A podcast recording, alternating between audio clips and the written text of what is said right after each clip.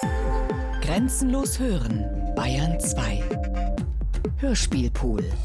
Raul Schrott. Erste Erde-Epos. Autopsie 1. Eine Milliarde bis 485 Jahrmillionen. Neoproterozoikum. Ediacarum. Cambrium. La Ciotat, Neufundland. Organisches Leben wurde unter uferlosen Wellen in des Ozeans Perlmutthöhlen geboren und genährt. Winzige Formen, zunächst unsichtbar für sphärische Linsen, im Schlamm sich regend, Wassermassen durchdringend, um mit dem Aufblühen jeder folgenden Generation immer neue Fähigkeiten und größere Glieder zu erlangen, wodurch zahllose Arten der Vegetation entsprangen und atmende Reiche von Flossen, Füßen, Flügeln. Erasmus Darwin Der Tempel der Natur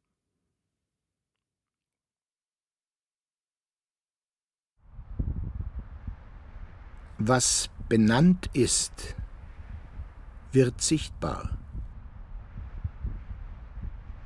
Sichtbares lässt sich beschreiben.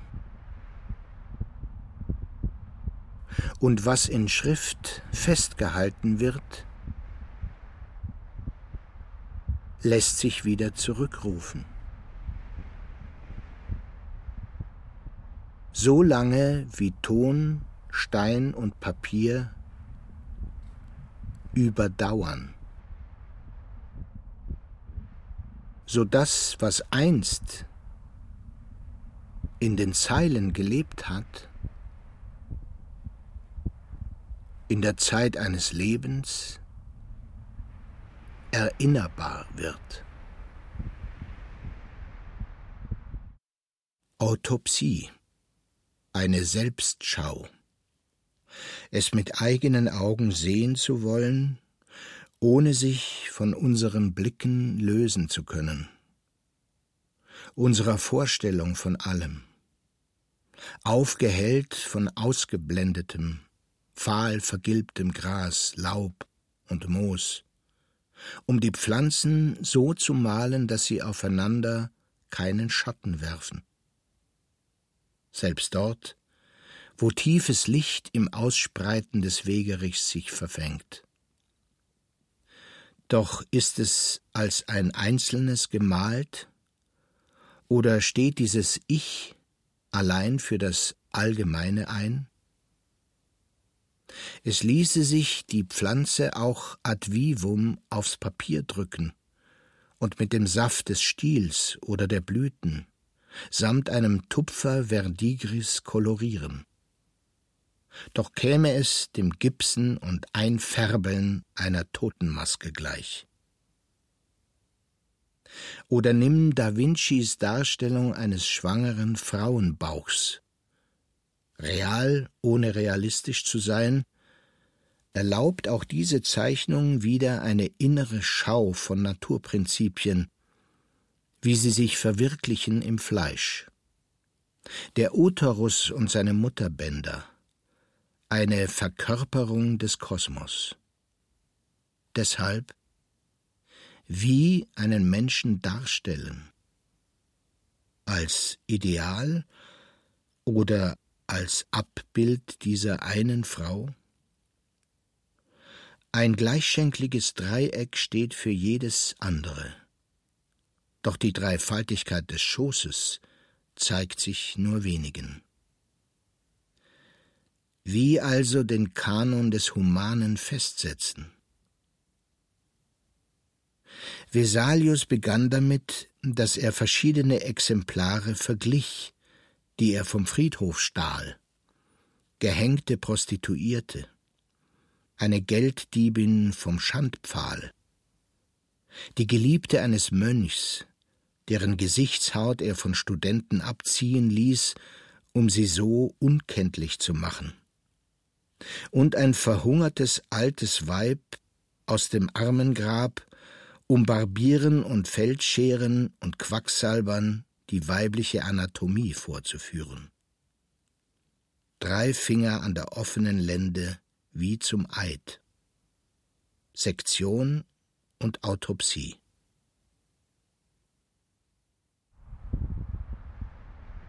Schwarze Erde und rot gebranntes Gebirge. Unter einem Himmel über den Feldern die Stimme eines Falken, scharf wie eine Sichel im Weizen.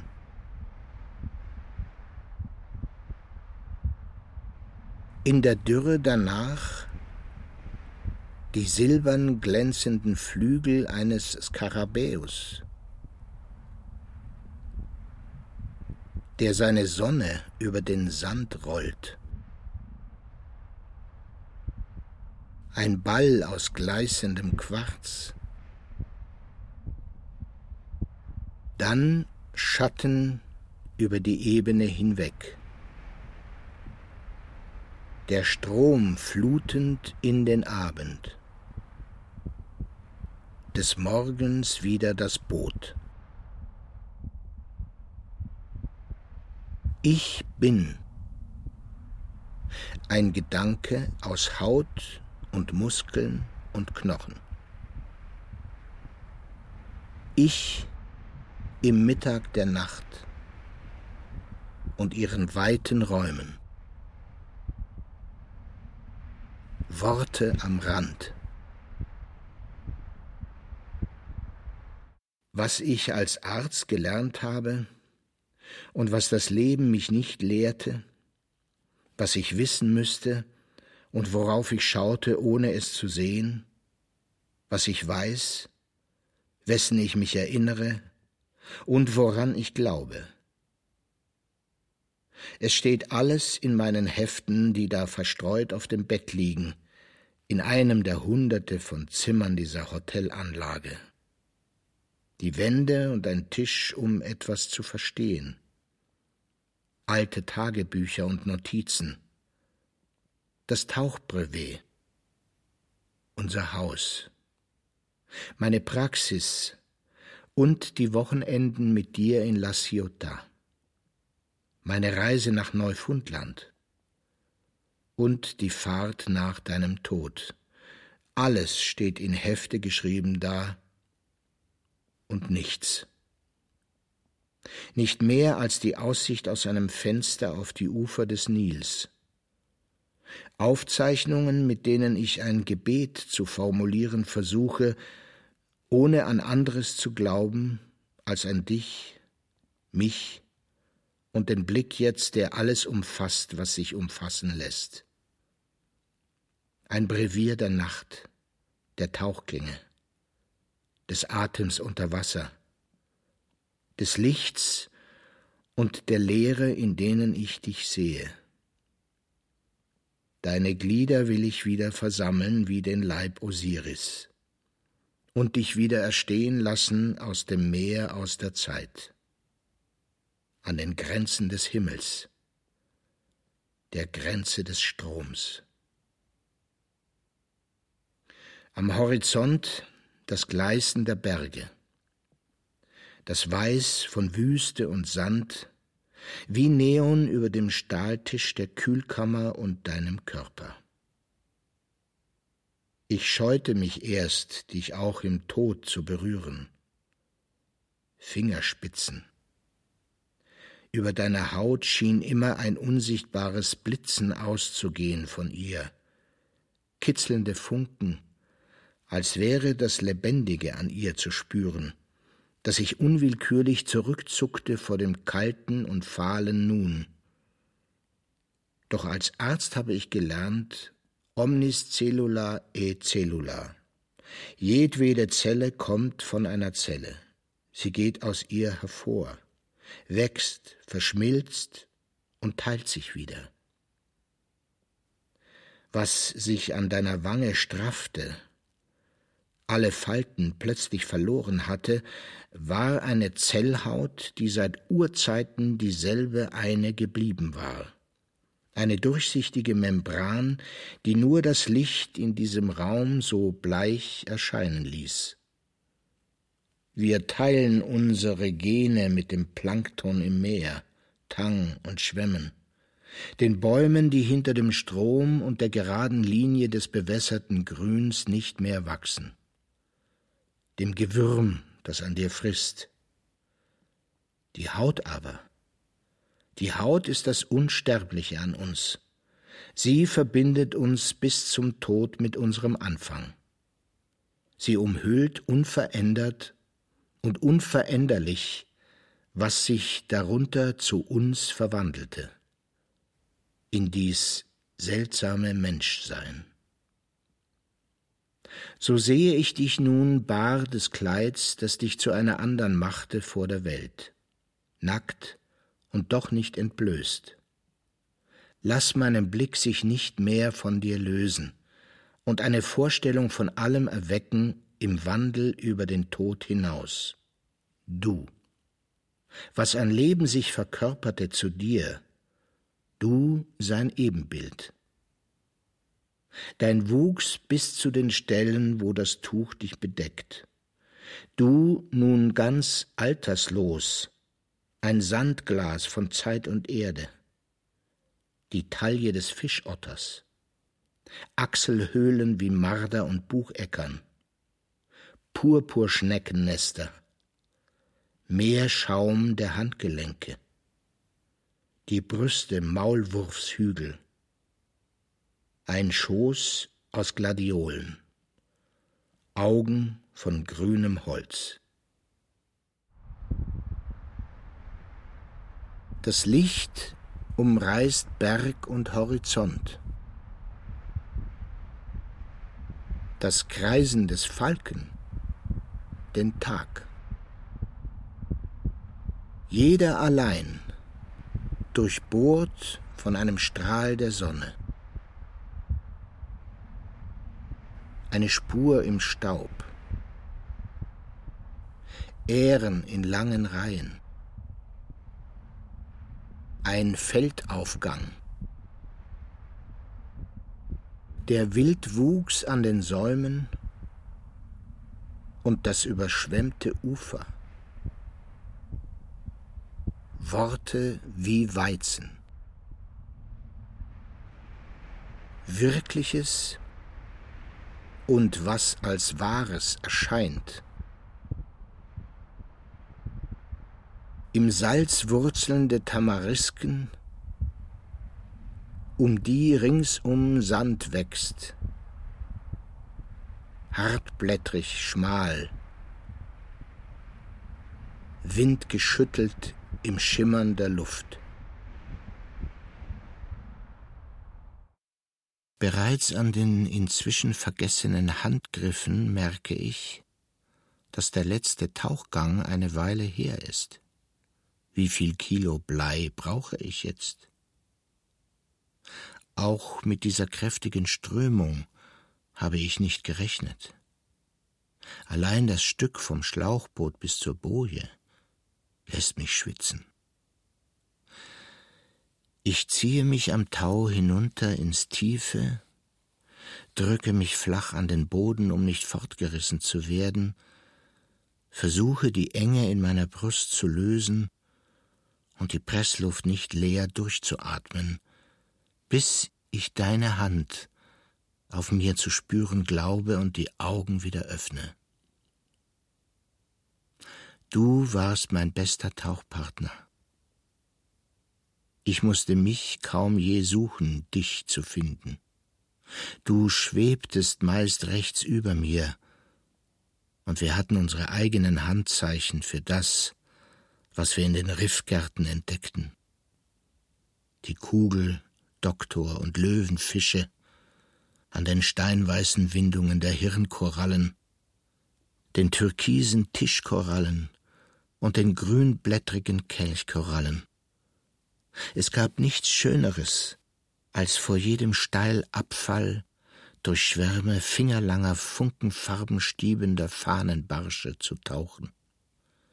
Die winzigen Augen so blau leuchtend, wie das Meer hinter ihnen, das mich anzog, hinzog zu einem nie enden wollenden Abgrund, in den Plankton rieselte, feiner als Schnee, zurück in seinen Anfang. Plankton, aus dessen Kristall unser Körper hervorging.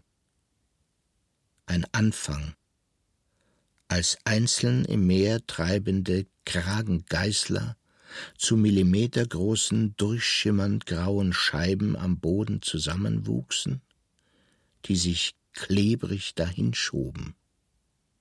So bekamen wir Bauch und Rücken, um uns über die winzig weißen Flocken zu stülpen und sie in uns zu schmelzen. In der Leere einer sich festsaugenden Mundhöhle, Schlamm im Schleim ihrer Lippen, Gaumen wasserschmatzend in dem kalten Kuss, mit dem das tierische Leben Entstehung fand. Die Tiefen vor La Ciotat, längst nicht so klar wie unser rotes Meer. Sticht alles Lebendige umso stärker aus dem grauen Wasser hervor, folge ich mit langsamen Stößen den anderen, um weiter zu driften in den kalten Schlieren des Unterstroms, der vom Meeresgrund her kilometerweit im Canyon von Cassidenje aufwallt. Über ins Licht drängende Korallenfächer, rotadrige und weißnervige Gorgonien, die aus dem Wasser heraus präparierten Sonnengeflechten gleichen. Darunter die im Schlick steckenden Rümpfe Rippen, Hälse, Finger von Schwämmen, die in orangefarbenen und ockerbraunen Kelchen den Ozean trinken. Becherkörper einer verflossenen Zeit, mit denen das Leben sich erstmals an einem Ort festsetzte. Doch so pflanzlich sie scheinen mögen, Sie entstammen dem Anfang jedweden Getiers, starr eingewachsen ins Meer. Sich vom Grund auf wölbende Vasen, tönern, doch zungenlos noch. Urmünder, die nur sich selber sagen. Stumm wie wir mit unseren Atemreglern. Die als spiegelnde Quallen, aufsteigenden Luftblasen, eine Erinnerung, wie fremd wir inzwischen unseren Quellen und Wurzeln wurden. Flossenschläge in einem Blau, das stetig dunkler wird. Die Silhouetten unseres Körpers entstanden durch das Zusammenziehen von Zellen um die Nadeln eines Skeletts, zu einem oben und unten, Kopf und Fuß, mit der Kontraktion aber zu einem Leib und seinen sich fortbewegenden Gliedern setzte auch das Sterben ein. Wurden Haut und Muskeln, Mund, Magen und Darm zu dem Gefäß einer inneren Keimbahn, um nach dem Fortpflanzen die Hülle allmählich wieder zerfallen zu lassen. Schicht um Schicht der Tod sich durchfressend zum Herz. Was wir an Gestalt gewannen, verloren wir an Lebenszeit. Hier mit Neopren und Sauerstoffflasche beläuft sie sich auf eine halbe Stunde. Und wer zu schnell auftaucht, dem sprengt es kleine Risse ins Gewebe, in Blutgefäße und Knochen. Wir werden alle wieder als Schleim von einer nassen Erde aufgesogen. Dennoch gibt es nichts Schöneres als dies schwerelose Schwimmen, Hände unterm Bauch gefaltet, Luft in den Hals rinnend und wieder aus dem Mund, um für einmal an nichts zu denken, nur da zu sein, zwischen den Atemzügen, nur zu schauen umflossen und getragen von der Strömung. Angezogen von dem Blau, das immer tiefer wird, bis es das Dunkel ist. Dieser nüchterne Rausch in Kopf und Gliedern. Ein sich im Sog haltender Zackenbarsch, seine starrend gelbe Pupille im überwucherten Kalk am Klippenfuß. Dann der Eingang zur Höhle. Schwärme von Rötlingen uns umstiebend, gleiten wir nacheinander in eine sich verengende Kaverne und mit kurzen Schwimmstößen hin zu dem Knick, wo der Gang abwärts führt, um uns vorzutasten und darauf in eine blinde Kälte hinabzutauchen, die so finster ist wie die Tiefsee, aus der sie emporstieg. Der Schein unserer Lampen, verschluckt von der schmaler werdenden Röhre und ihrem Gekröse von lichtlosem Leben.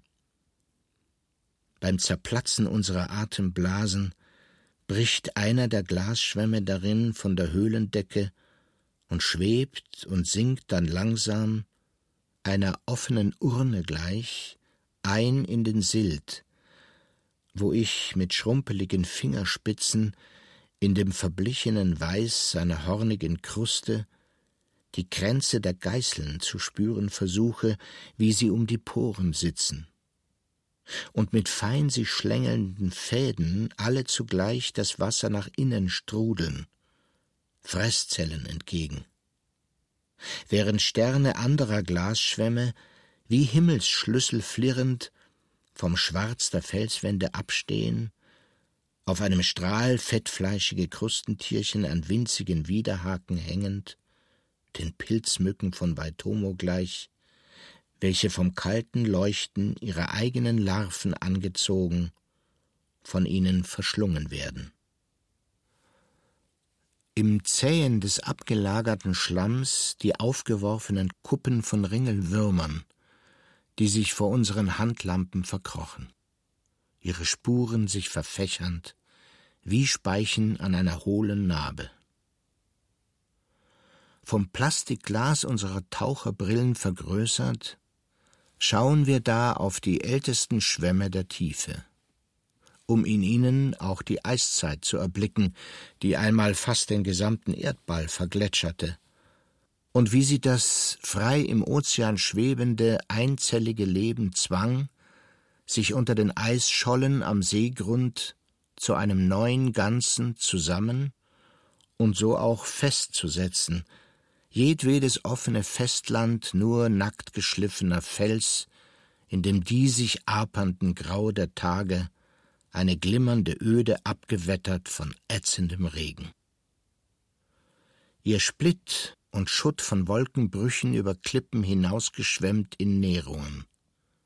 In ein Meer, das träg über den Untiefen steht, gelb vor Sand, alles kalkig darin aufgelöst, dass der klebrige Schleim der Bakterienmatten sich dieses Mineralische der Erde einverleibt, um sich bald in Krusten, Stacheln und Strahlkränzen aufzurichten und in filigranen, doch steinharten Netzgeweben emporzuklettern, wie sie kein Glasbläser zu spinnen vermöchte. Diese feinen Fäden von durchsichtigem Fieberglas, das Licht in die Meerestiefe führend, nach dem alles Leben giert. So bildeten Glas und Kalkschwämme die ersten Skelette. Um an ihren Lichtleitern nach oben zu wachsen, und nun stecken sie im Dunkeln des Fleisches, als läge uns der Tod in den Knochen. Ihr Bleiches sich wieder zurücksehnend ins Licht, das jeder Schwamm in sich lenkt. Die Sonne sein Nervenkörper. Was unseren Lampenschein nun reflektiert, was als scharf splittrig durch Handschuhe sticht und in den Pressluftblasen aufschillert, während jeder unserer Atemzüge kaum durch das Wasser dringt? Wir in unseren Neoprenanzügen, Wesen eines anderen Universums, sie großäugig beglotzend, entstammt gemeinsamen Ursprüngen. Geißeln tausender von Zellen, das Meer durch ihre Poren pressend, um es so mit dem Sauerstoff anzureichern, der uns erst Tier werden und danach Luft atmen ließ, jene Geißeln, die als Flimmerhärchen in unseren Lungenflügeln, Nasen und Stirnhöhlen weiter strudeln, Botenstoffe bilden, Nervenstränge und die Synapsen eines Hirns, um die Muskelfasern strecken und zusammenziehen zu können, mit denen wir vor ihnen wieder in der Tiefe des Meeres schweben.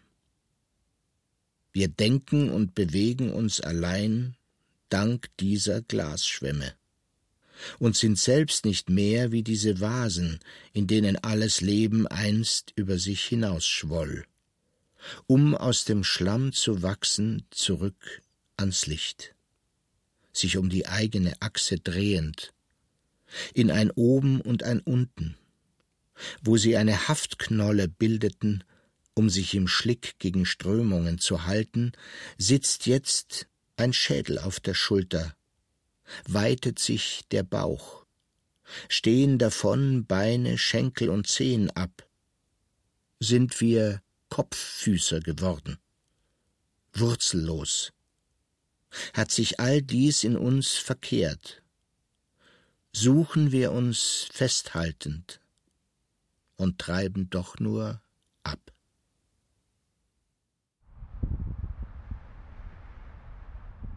Hier liegst du. Ich höre dich murmeln.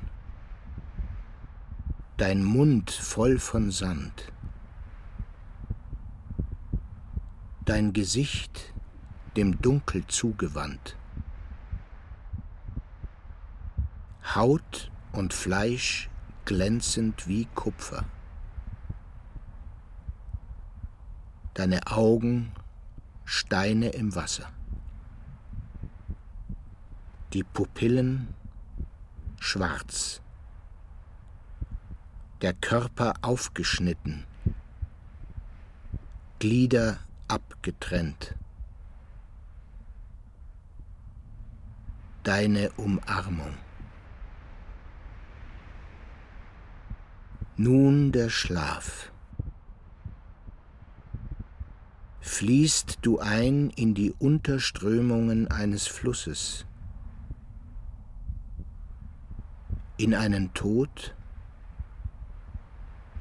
der auch als Leben fassbar wird. Schatten werfend und sich auflehnend im Licht. So liegst du hier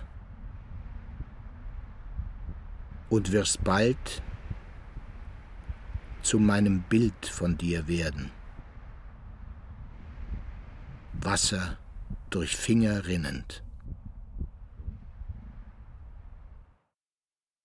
Rückwärts aus den Wellen der Flossen Wegen zum Ufer hinauf, sich aus all den Gurten und Verschlüssen schälend, schließlich das Neopren von der Haut abziehend wie eine zweite Epidermis, die über verkrampften und sich wieder lösenden Muskeln liegt, um sich dann blaulippig und fröstelnd auf den Strand zu legen, Bauch und Wange im Sand, die Arme ausgestreckt, mit den Zehen sich halb eingrabend, nichts mehr als nur der Sonne ausgesetzt, wie sie Schulter und Hintern wärmt, Blut in die Genitalien treibt, Licht im Kopf und leicht, Fetzen von Gerüchen in der Nase jetzt, gipsernes Salz, süßliche Sonnencreme, Hundepisse und Ginster,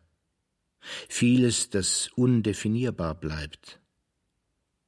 Der Sand am Gaumen wie Alaun, der eigene Schweiß, durch dessen Geschmack ich mit eins wieder zwölf Jahre bin.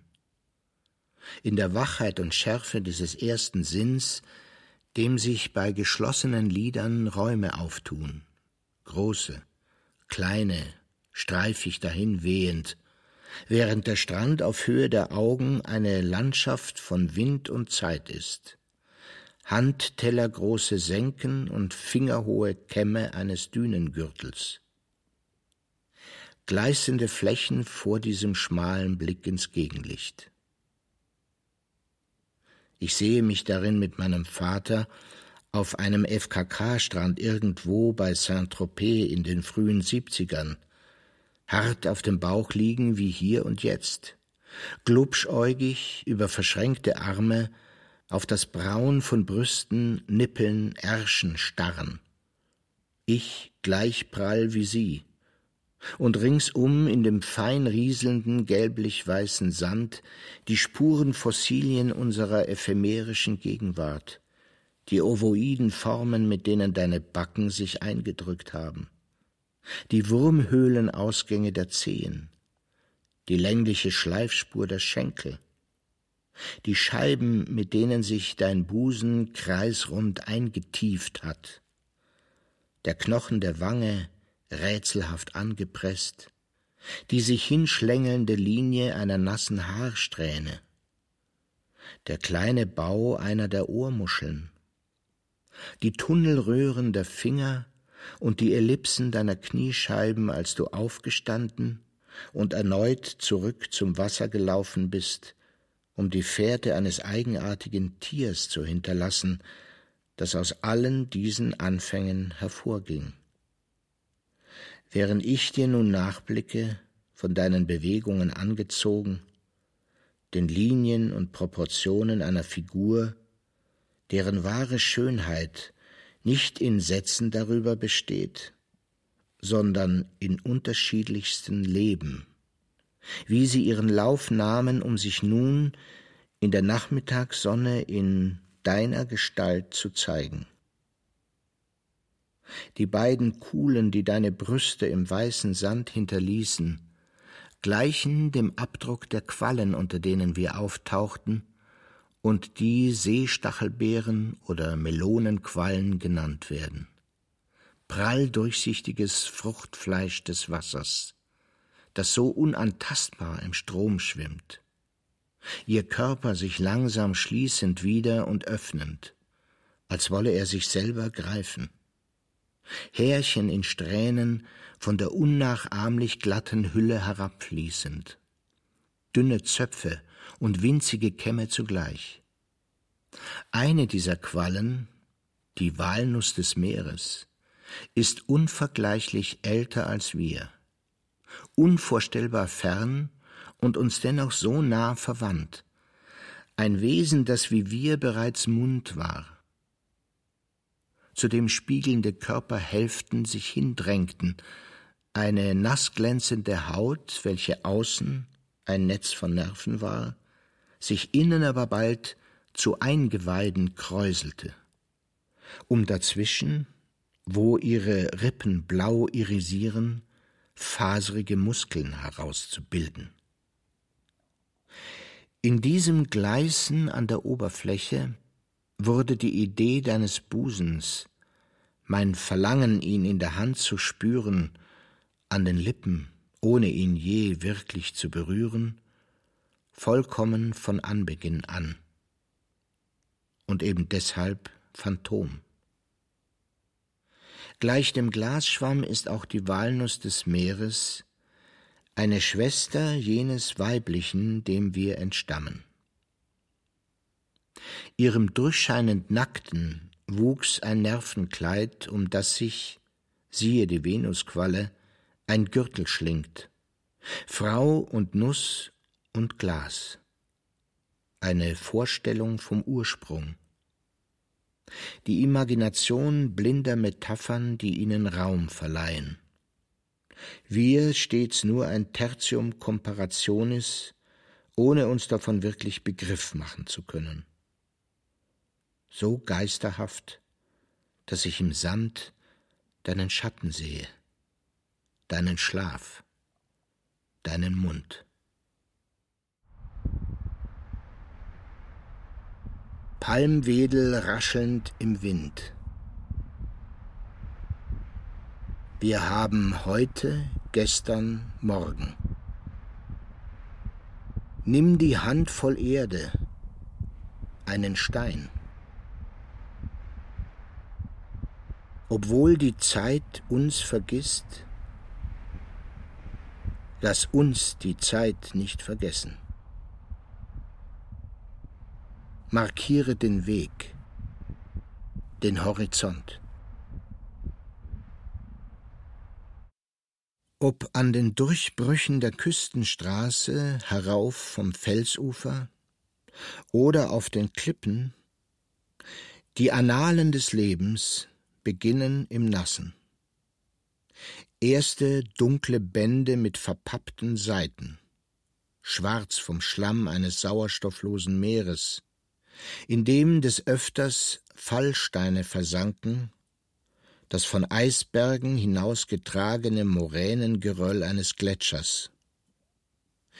Dann wieder Buchblöcke im Rotschnitt sauerstoffreicher Strömungen, in denen sich jene Eisenspate und Erzsplitter rostig niederschlugen, welche Regen, Eis und Wind aus abtauenden Gesteinsflächen feilten und schließlich das einst geschöpfte, nun aber schiefergraue Bütten, auf dem in manchen Archiven später Schriftsteine erkennbar waren, hier jedoch am Mistaken Point sind diese Seiten überdeckt worden von körniger Asche, die nach einem der Ausbrüche des Inselvulkans durch das klare Blau hinab in die Bibliothek der Wellen rieselte und sich da auf die Folianten legte, wo sie gerade aufgeschlagen waren.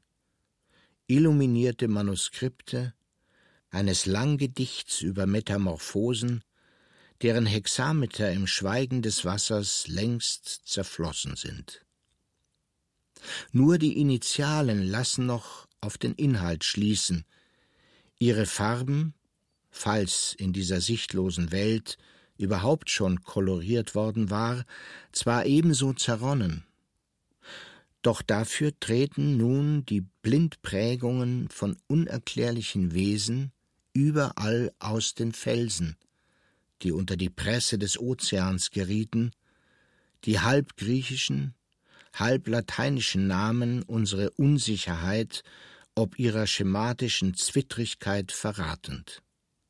Cyclomedusa, Aspidella, Galertscheiben, kleine Schilde, Bosseln im Oval, Federgräten und Farnartiges, alles so heraldisch umrandet, grad als hätte das Leben, nun wo es der Unsichtbarkeit entwachsen und armlang und handtellergroß geworden war, Wappen von sich hinterlassen wollen die drei spiraligen Fortsätze von Tribachidium wie Erntesicheln in ein Kreisfeld getrieben, das hartlippige Trinkhorn eines Schwammes zum Spitzkegel stilisiert, die zweiseitige Haftsohle der Dickinsonia eine Sonnenzeichnung, die Strahlen ihrer Kammern den aufeinandergepressten Lippen eines weißrunden Mundes gleich, der unseren genealogischen Stammbaum noch beharrlich verschweigt. Was bei schräg einfallendem Licht den Bruch der Klippe ornamentiert, ist emblematisch auf andere Art. Da sind Fabelwesen, von denen nicht mehr zu sagen ist, ob sie Getier sind oder Schleimmatte, Koralle, Alge oder Pilz, Seenelke, Qualle, Nesseltier, alles scheinen sie in einem. Lauter Chimären, die nur heute seltsam wirken, weil das Eigenartige jeden einzelnen Stammes im Tierreich, ob nun Glieder, Weich oder Wirbeltier, aus ihnen erst hervorgehen muss. Ohne dass zu sagen ist, was an diesen fossilen Typus was Individuum wäre. Und was daran unterschiedliche Stadien und Teile einzelner Organismen darstellen, wie der im Schlick versteinerte Quallenkörper der Aspidella vielleicht die Haftscheibe einer Charnia sein mag, eine Art von Blumentier, das Millionen Male massiver als die Lebensformen, in denen es wurzelte, sich mit dem Flaum an ihren fächrigen Wedeln Nahrung aus kalten, schwarzen Strömen saugte, wie eine Seefeder tänzelnd in den Tiefen, um Äonen später im Schlamm vor den Nikobaren violett zu leuchten, einer Ballerina in ihrem Tütü gleich, die sich auf ihre Fußspitze hebt, das Spiel am Standbein anlegt und sich vor den Scheinwerfern dreht. Die Anläufe, Sprünge, Pirouetten aber, die die Geschichte deines Körpers auf die Bühne brachten, kannten weder Handlung noch Choreographie. Sie waren nur erste Bewegungen von Materie im Raum. Ausdruckslos unter der Sturmtiefe der Wogen und ihrem heranbrandenden Applaus. Wassermusik. Der Gänsekiel für den Text immer wieder abgebrochen. Stummel in flachen Tintenfässern, die auf den Felsen jetzt verwittern. Stumme Ereignisse vorgeführt von einem neuen Regisseur, dem Tod, von dem wir mittels solcher Allegorien erzählen, um durch Zeitläufte und die unablässig erfolgten Massensterben uns selber zu begreifen. Auf den Seiten der Natur, die hier an Neufundlands Klippen erodieren, lassen sich zwar Absätze, Kopf- oder Fußzeilen ertasten, Schrift aber gab es nie. In der Brei dieser Versteinerungen, ihren Punktmustern und Erhöhungen, ertasten wir bloß die Leere des Grabs. Einbettungen und Kerne, verformt, verdichtet und kristalliert, verwesend verfault oder mumifiziert. Manches Mal erhalten sich Hartteile. Wir aber sind so weich und fließend wie dein halbnacktes Rennen hinunter ins Meer, welches keinerlei Spuren hinterlässt, so wenig wie jeder Spitzentanz, wiewohl er doch aufzusteigen, die Schwerkraft zu überwinden scheint. Das Buch der Natur und jenes der Liebe. Stellen die Illustrationen darin uns als Einzelne dar? Oder steht selbst dieses Ich für das Allgemeine? Mit meinen linken Händen bin ich kein Maler. Ich hatte immer Worte, doch auch sie werden uns nur von Millionen anderen vorgesprochen. Das erste Mal, dass ich die schönste Frau der Welt sah, meine Königin von Norwegen, nahm ich allen Mut zusammen, starkste hinüber zu ihr, legte meinen gefalteten Zettel neben ihren Gin Tonic und ging hinaus aus dem rauchigen Dunkel der Bar, ohne mich umzudrehen. Glücklich, sie in die Luft gezeichnet zu haben, sie im Blau dieser Nacht zu sehen so wie man einstmals seine Fackel in einer Schale voller Milch löschte, um vor der Mauer an das Ohr einer Gottheit zu treten und zu warten, ob ein Strahl Sonne ihr die Lippen öffne. Und die Stimme käme dann aus demselben Raum, in dem auch ich ihre Antwort zu finden glaubte in der Vorstellung, die ich mir von ihrem Entziffern der Zeilen machte und ihrem Blick danach auf mich. Weil wir zunächst allein das sind, was wir darstellen. Die Linie der Schultern einer Stromschnelle gleich im Winter, das Johannisfeuer der Augen, der Muskel des Schenkels, ein Fuchs sich zum Sprung streckend, unser Geruch, wie wir einander schmecken, uns anhören, das Echo des Eises im Fjord. Weil doch das, was wir Liebe nennen, über einen jeden hinausgeht. Das Einzelne ist, das sich wiederfindet im anderen. Ein Profil in schwarzem Marmor, der Blick ohne Umschweife und gerade. Der Mund aber. Der Mund die Spalte einer Blutorange, von der man abbeißen möchte. Essen. Auf einer Felsplatte war ein medusenförmiger Abdruck zu erkennen, Lappen, die sich um die Mitte zu einer gefältelten Scheibe schlossen. Eine ähnlich enigmatische Lebensform war vor Jahren vom Grund der tasmanischen Meerenge heraufgezogen worden. Sie erinnerte an einen weißen Eierschwamm. Am Ende des Stieles eine Art Mund, von dem dünne Verdauungskanäle ausliefen, welche sich im Galert zwischen Innen- und Außenhaut verteilten. Sie hatte weder Poren noch Wimpern, Tentakeln oder sonstige Sinnesorgane. Festgesaugt am Meeresboden fraß sie Mikroorganismen nur, um ihren milchig durchsichtigen Auswuchs zu ernähren. Während die Wissenschaft sich darüber stritt, ob ihre Form der versteinerten Rogoconites glich, ob sie eine Art Schwamm darstellte oder ob aus ihr die Nesseltiere und die Rippenquallen hervorgingen, schien sie mir wie das Innere des Busens, welchen ich auf der Schautafel Mensch im Brockhaus meines Vaters betrachtet hatte. Meine allererste Bekanntschaft mit Anatomie.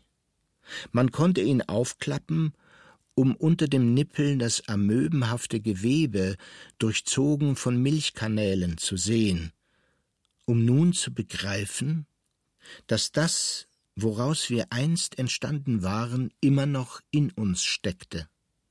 Wir jetzt an dem säugten, was einmal selbst am Schlick gesaugt hatte. Der Mund Warze geworden war, wir nichts als die Chimäre der vielen Leben, die uns vorausgingen. All dies nahm auf den Klippen Neufundlands allmählich Gestalt an. Als ich mit einer Gruppe Paläontologen zum Mistaken Point ging. Die Bäche, barfuß querend auf die präkambrischen Lagerstätten zu, Schritt haltend mit ihnen, meine zahllosen Fragen an sie verteilend, hin zu den Wellen wandernd, die sich vor Steilhängen zerschlugen, Buchten, in denen die Gischt schäumte, und frühes Leben sich noch im Rückfluss der Brandung hielt, Kelb, der Blasentang, Muscheln und Krebse. Ich ging und ging dennoch nur in Gedanken an dich, an deinen Rücken. Wie beim Aufstehen das Licht an dir abtropfte gleich Quecksilber.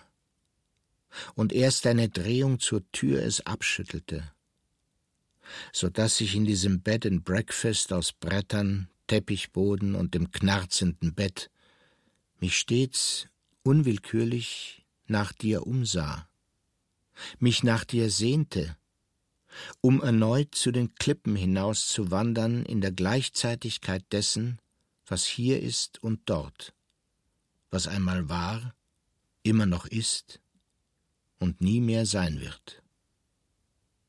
Und auf einer der Flanken von grauem Sand, Silt und Tonstein zu kauern, bis die Sonne endlich aus Regen, Wind und überwölktem Himmel brach und in ihrem Relief die Umrisse von fraktalen Formen sichtbar machte.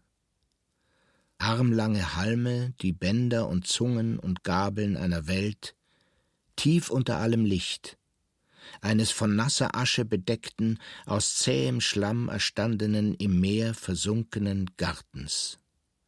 Dies Ediakarium ein Eden, in dem es noch keine Schlangen gab, das lange vor jedem Gott bestand, in das wir zurück möchten, um an seinen Bäumen das Leben zu erkennen, den Lehm, aus dem wir kommen und im Menschen das Tier sehen, das sich in die Erde lebt.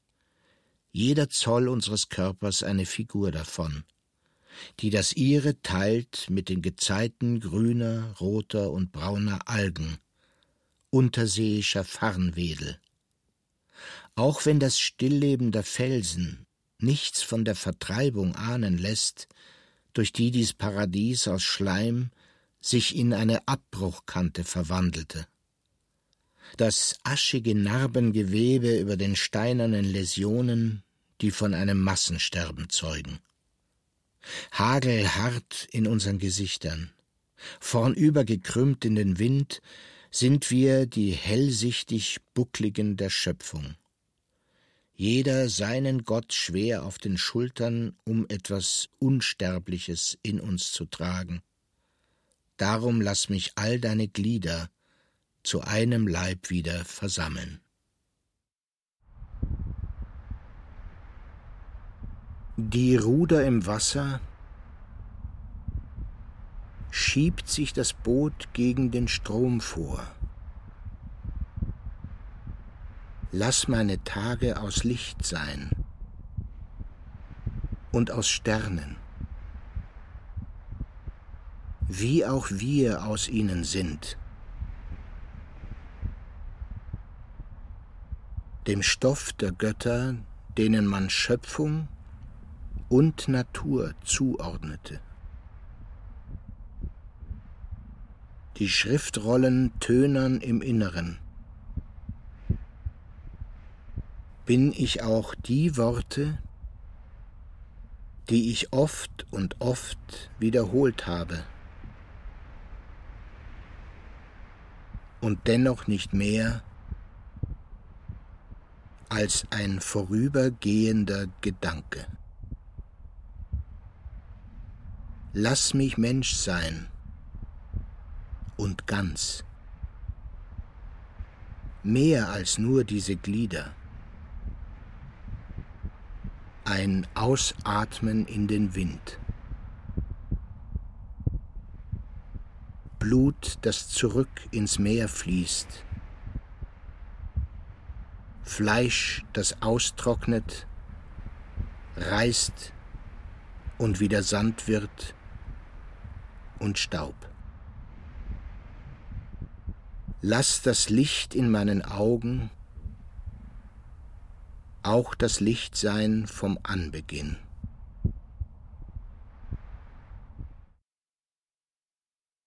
La Ciotat, die Werft. Der Fels, ein Adlerschnabel, der aus dem Meer in die Tropen des botanischen Gartens schnappt. Stadt und Straße. Wir unterhalb des Asphalts, auf dem künstlichen Sandstrand liegend, im Schmal deines Rückens ein feuchter Film, der aufdunstet. So viele verschiedene Vordergründe. Und wir dahinter, als gäbe es die Stelle, wo sie sich schneiden. Als wären wir mehr als bloß das Artificium unserer Blicke und eines Denkens, das seine Linien zieht dazwischen der Kran im Dock, Parkverbotsschilder und der flirrende Schwung deiner Hüfte. Wie aus sich selbst dagegen so folgerichtig und flüssig die Larve eines Schwammes sich mit einer einzigen Wendung dreht, eine blaue Spirale hinauf ins Helle, gleich einem um sich kreisenden Gedankenstrich. Ein lichtempfindliches Pigment, das eine Wimper zu flimmerndem Zittern anregt und dieses dann Wimpern daneben oder wie ein leuchtend gelb gestreifter Plattwurm auf einer Koralle sich anspannt und wieder locker lässt, das ihn eine Welle durchläuft. Jede Hautzelle einen Strang darunter straffend, als wollte ein Augenlid über blindem Aufgehen und Sehen. So ist auch das Denken gefühlte Bewegung und bewegtes Fühlen zugleich. Wie im Sog der Strömung auch ein Manteltier Wasser in sich ein und wieder ausfließen lässt, seine durchsichtige Scheide öffnend, als zöge man seine Braue hoch, um in eine Leere zu schauen, in welcher dein Körper Gestalt gewinnt, oder wie eine Rippenqualle einem Sonnenstrahl entgegenschwimmt, gleich einer glasigen Mundhöhle von einem Nervennetz durchzogen, an dessen Ende eine kalkig weiße Mandel sitzt, die auf Stimmbänder voll Geißeln drückt, um sie zum Schlagen anzuregen. Reflex all dies, die sie regenbogenhaft schillernd durchfluten, als müsste alles erst zu Farbe werden, bevor uns auch die Worte über die Lippen kommen. Die Arme ihrer Tentakeln, ein langer Streckenstrich hin zu woanders. Ob die vorwärts strudelnden Schimmerfädchen von Wimpertierchen, die sich schlängelnden Geißeln der Spermien, erregte Nervenenden oder das Gewimmel von Neuronen in unseren Gehirnen, es sind ein und dieselben Flimmerhärchen, die mit ihrem Gewusel von Fühlern sich dem Außen entgegenstrecken, sich daran festzusaugen suchen. Feine Röhren, durch die Welt in uns rinnt und uns durchfließt als Licht, dem Muskel- und Nervenfasern sich entgegenkrümmen, alles Denken eine Bewegung, um etwas anzugehen. Zu verstehen bedeutet nackt und barfüßig sich in Räumen zu verhalten, etwas mit seinen Fingern zu begreifen und es wahrzunehmen. Im Bindestrich des Moments zwischen dem Hier und einem Dort. Zu denken heißt, das Ausgreifen unserer Arme und Beine immer wieder auf etwas anderes übertragen, um Reichweiten zu gewinnen. So wird aus dem Zusammensammeln der Knochen am Scheiterhaufen ein Zusammensuchen von Buchstaben zu Wörtern, welche wiederum zu Sätzen zusammengetragen werden, um zwischen den Zeilen auch unsere höchsten Verstandesleistungen da herauszulesen. Intelligence. Ich will nichts anderes, als deine Glieder wieder zu einem Ganzen zusammenzusetzen. Comprendre bezeichnet nur dieses Gefühl, etwas umschließen zu können, dich zu umarmen. Alles Denken eine Geschichte der Hand, jedes Savoir bloß ein Riechen und Schmecken an der Welt. Das Wissen einen, Schauen und Scheinen das neuerlich zum Licht zurückführt.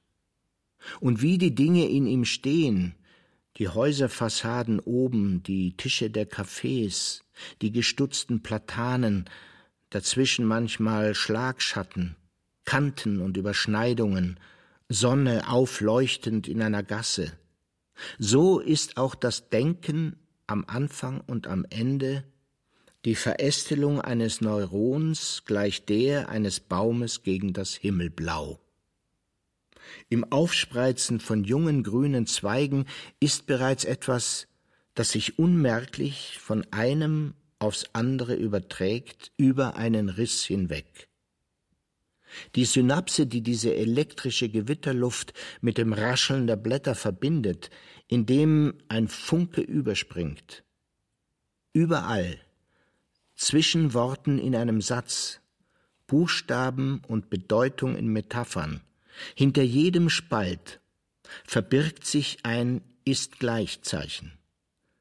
Zwischen dem K eines spröde gebrannten Knochens und dem Kehllaut, der ihn benennt. Wir denken entsprechend den Axonen und den Dritten, bis die Anatomie aus uns spricht eine Spannung, wie sie sich aufbaut, um über eine Kluft die andere Seite anzuregen, sich so weiterzugeben, bis alles erneut im Sande verläuft.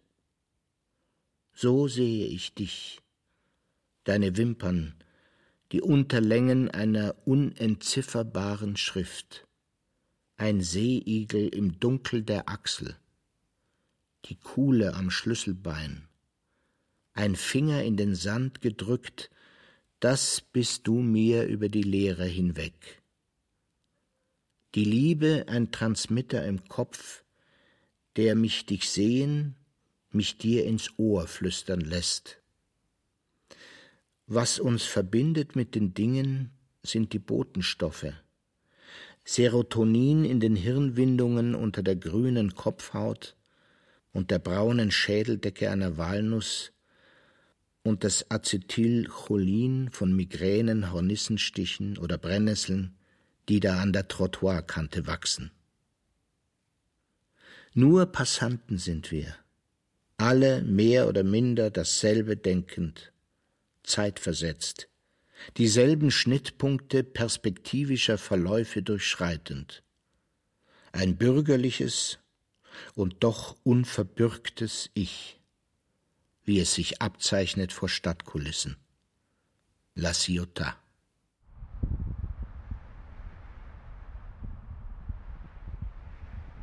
Im schwarzen Wasser Boote,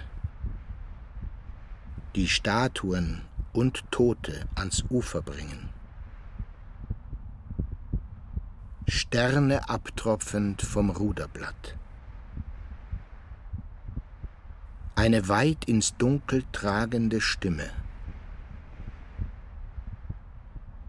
Dem davontreibenden runden Blatt eines Lotos ähnlich.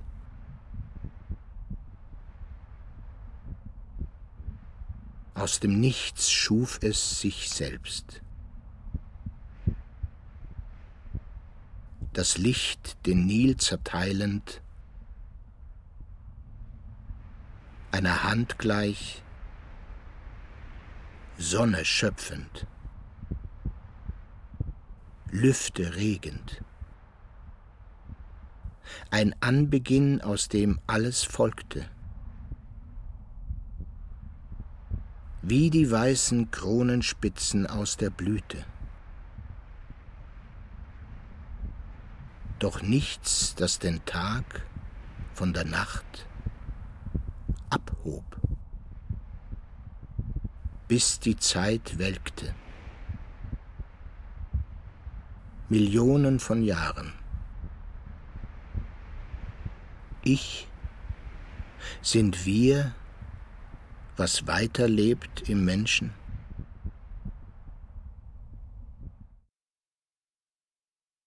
Dann wieder Neufundland. Sobald ich dir davon erzähle, in der Gleichzeitigkeit der Erinnerung, die ein Beschwören deiner ist, ein Erkennen, was du warst, was in dir war, um an dieser Nacktheit zu begreifen, wer ich bin. Eine Geschichte des Apfels jetzt und der Würmer. Illustriert durch ein in den Fels gepresstes Bild im Herzland Asiens, das so fern ist wie der Garten im Vierstromland Eden. Ein Gebirge am Rand des Reichs von Chinas erstem Kaiser, dem unter der Erde eine Armee hohler Krieger habt acht stand, um für seine heimsuchende Seele einen Ort zu finden, an dem sie aufs neue weiterleben konnte. Tönerne Ebenbilder wie jenes, das ich von dir mit nassen Händen aus Klumpen von Lehm und Schlamm Gestalt zu geben suche. Begraben in hellem, grauem Rautenspat tritt da die Grundstellung einer ungleich älteren Formation zutage, die ebenfalls Gefäße für Beseeltes gebildet hatte unscheinbare Röhren für ein Leben, das heute nur noch erahnbar ist.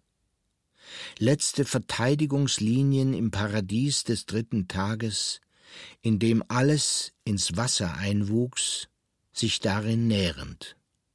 Sprießend in sich verzweigenden Kronen, Stammbäume ohne Schlange im Anbeginn wurzelnd auf immer vorgeschobeneren Positionen starr ausharrend, bis sie vom Fraß befallen wurden, benagt und angebohrt madig.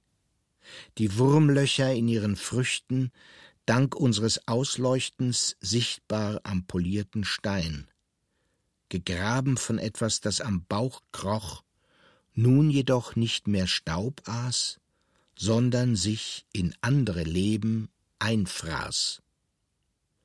Das war der Sündenfall der Evolution.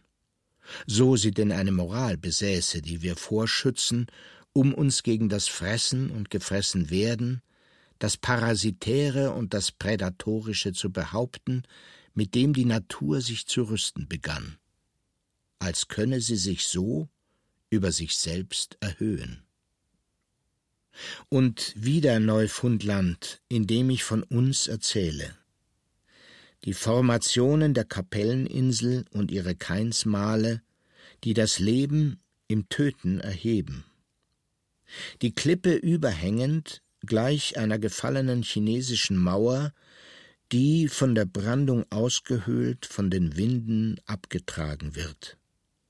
Die äußerste Schicht, schwarz von toten Wassern, dann gräulich grün, dahinter jedoch bald rot glitzernd voller Rippelmarken, die Gezeiten in einem Haff hinterlassen haben, von den Sturmläufen des Ozeans erneut überschüttet.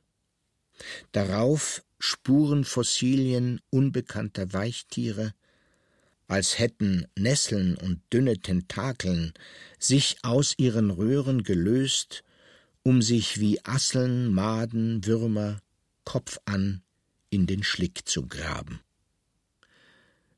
Seltsame Larven, von denen nur einzelne Züge zu sehen sind, Runzeln und Falten auf dem alternden Antlitz der Erde.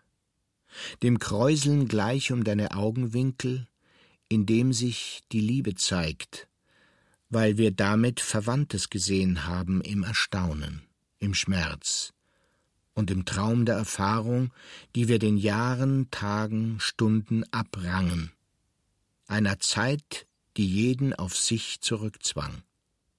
Im Guten wie im Bösen vom Baum des Lebens essend.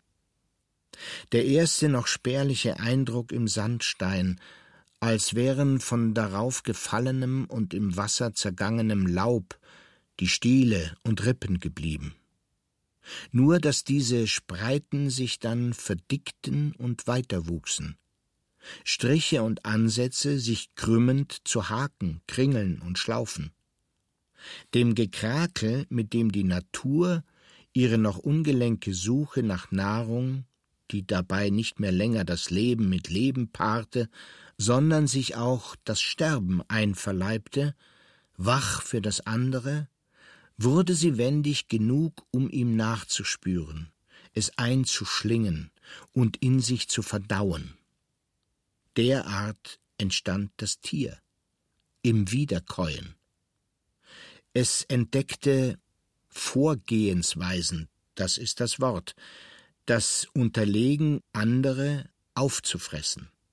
Ein blindes Kalkül, welches sich in den Zeichen offenbart, mit denen die Wurmgänge sich in einem J nach oben verzweigen und im U zurück zum Meeresboden bohren.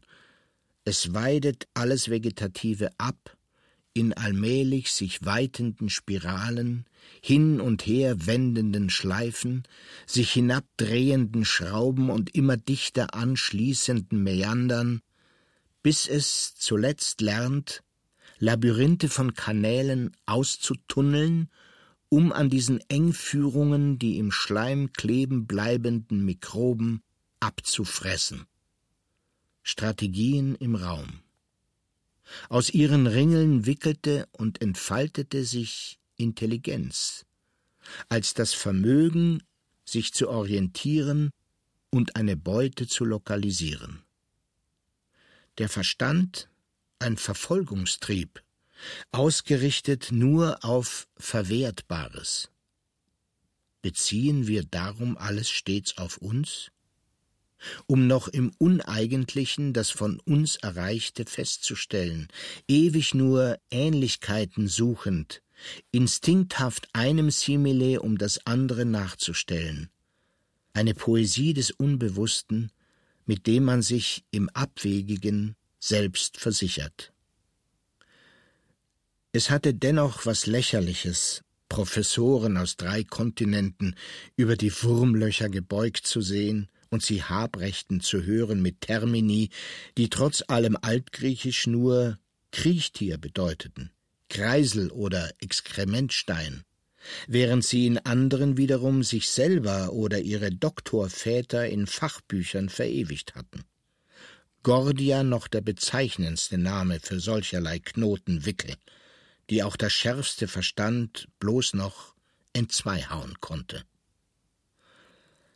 Dann jedoch, bevor die an der Burin-Halbinsel aufziehende Front von Wolken die Sonne verschmierte und mit ihr das Erdaltertum ins Dämmern geriet, stellten wir uns vor einem riesigen Relief auf, das allein den Bau eines Museums an den Wellen rechtfertigt hätte, Eine meterdicke Platte voller Grabgänge, dünn, dick, glatt, gerippt, Auswürfe und Aushöhlungen, unzählig sich überlagernde Fährten in unterschiedlichsten Figurationen, die wir zu bestimmen suchten.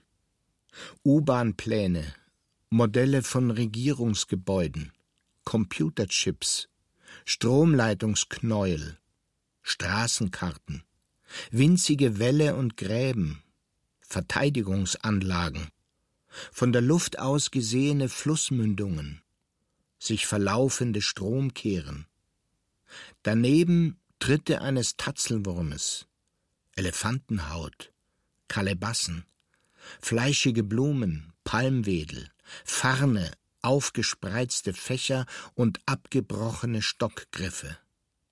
Ein Gemenge miteinander ringender Figuren, rituelle Zeichen und Verzierungen, Schnittmuster selbstähnlicher Formen, mit denen wir Welt bauen. Dazwischen immer wieder Buchstaben verschiedenster Schriften, als wäre es ein Rebus, der schließlich Sinn ergibt. Doch stattdessen stehen wir wie erstarrt vor einem Vexierbild, das über uns hinaus und ins Leere kippt. In eine trotz allem ewig unergründliche Nacht, deren Schatten vor allem Licht bestand und in die Kälte einer Insel gegen die Masse des ganzen Ozeans andonnert. Der Fels ein Atlant der bald untergehenden Erde, Treibgut in einem schwarzen Raum.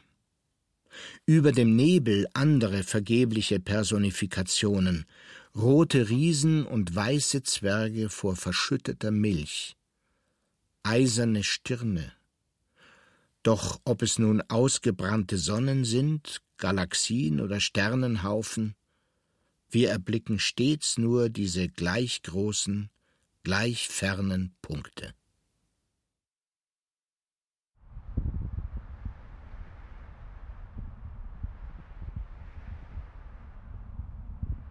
Der Ibis pickt im Uferschlamm nach seinen Larven.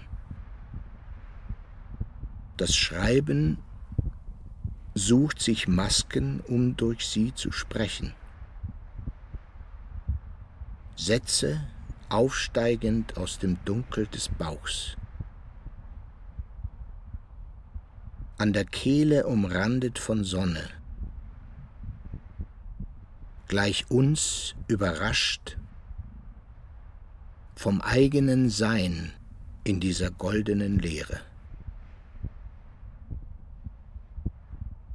unvordenklich die Welt. Der Himmel noch nicht Himmel, die Erde ein Ozean,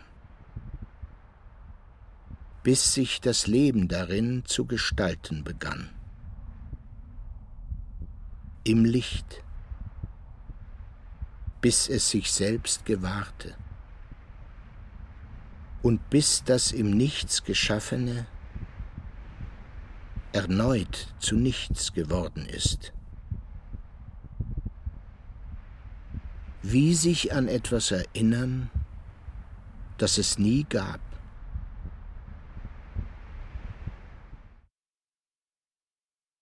Kämst du jetzt vom Tauchen zurück, würdest du das Haar schütteln, dir mit dem T-Shirt über die Stirn wischend, dich in den Sand legend, dein Gesicht in deinen Armen vergraben. Vom Rücken, den Schenkeln renne langsam Wasser ab. Die Schultern von der Bootsfahrt gerötet, lägest du neben mir, Atem durchflossen, den in der klaren Strömung flach sich wellenden Wesen gleich, die wir beim Auftauchen sahen, an den Korallen sich haltend, unmerklich sich hebend und senkend wie deine Schulterblätter, dein Po. Feiner Schweiß sich ansammelnd über dem Tanga, Hitze flirrend über der Haut, dass rein ich in dich beißen wollte, mich zugleich im Weichen deines Bauches verkriechen. Du schiebst dich mit den Zehen nach vorn, drehst den Kopf, die Augen blicklos auf mich gerichtet, die Wange sandig grau. Hell und dunkel zugleich. Silberschiefrig wie der Felsvorsprung am Mistaken Point, wo wir auf den nächsten Lichtwechsel warteten. Wolken durchwirkt der Himmel. Um Spuren am Stein zu sehen, schmaler als der Mond eines Daumennagels sich kreuzend und nach und nach überlagernd zu einem mit Fingerkuppen nachziehbaren Labyrinth, das schließlich seinen Ausgang auf uns öffnete. Dünne Haftschalen, die sich vorwärts schoben am Boden, wie die weißen Rundwurzeln der Seeanemonen, deren rotgelbe Tentakelblumen darüber beinahe vorstellbar wurden. Schiefrig silbern in dem aus dem Regen brechenden Licht, später auch die brüchigen Flächen am Ferryland Head, mit welchen die Kolonisten Lord Baltimores die Hütten ihres Avalon in die Winternebel schichteten, bis sie daran erkrankten. Am Parkplatz bei ihren Grünkohleckern liegt der Steinbruch offen zutage, von der Brandung aus dem Hang geschürft pockende Aspidella darauf, und wie sie sich da mit ihren Haftknollen millimeterweise aus dem Schlamm drückten, bevor er sie verschütterte und ihre Seefedern abknickte. Allererste Bewegungen, Schleif- und Geschiebespuren in der Lähmung des Cecilen, ein am Boden Zerren, einem tauben Bein gleich, das man vergeblich versucht abzubiegen.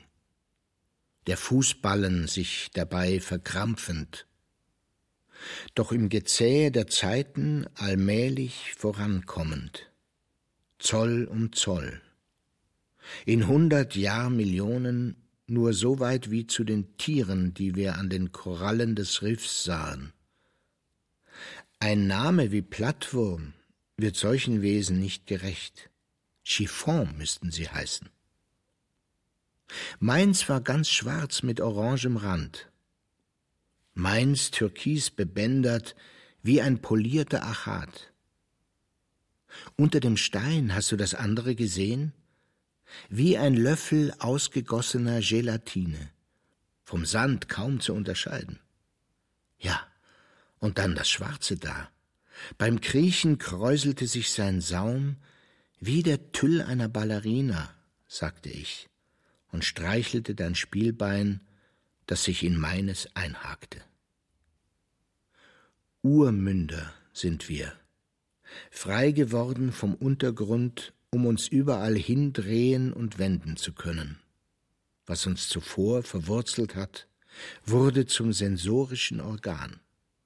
Was zuvor mit der Strömung trieb, unterschied nunmehr zwischen oben und unten. Sonne und Grund, Geruchs- und Geschmackssinn nahmen flüchtige Duftspuren wahr, die herangetragen wurden aus nahem und weitem. Uns krümmend krochen wir aus dem Dunkeln ins Licht, uns fortsetzend in Gliedern, uns bald hier, bald dorthin streckend, bis aus dem Leeren ein Rechts wurde und ein Links, Achsen sich ausbildeten in uns und im Raum, um Richtung zu geben. Das Selbstständige sich verselbstständigend, bis da auch ein Vorne war, mit dem ein Körper sich hinfort auf Ziele zubewegen konnte. Losgelöst und sich allmählich freischwimmend, dadurch vereinzelt und allein um in diesem schmalspurigen Bald verkopft zu werden, halsstarrig in etwas verbissen und verbohrt, haltlos geworden, ohne Boden unter den Füßen. Haben wir beide uns nicht dickschädlich verrannt? Gingen eigensinnig nur dem nach, was uns lockte? Der Geruch einer Frau?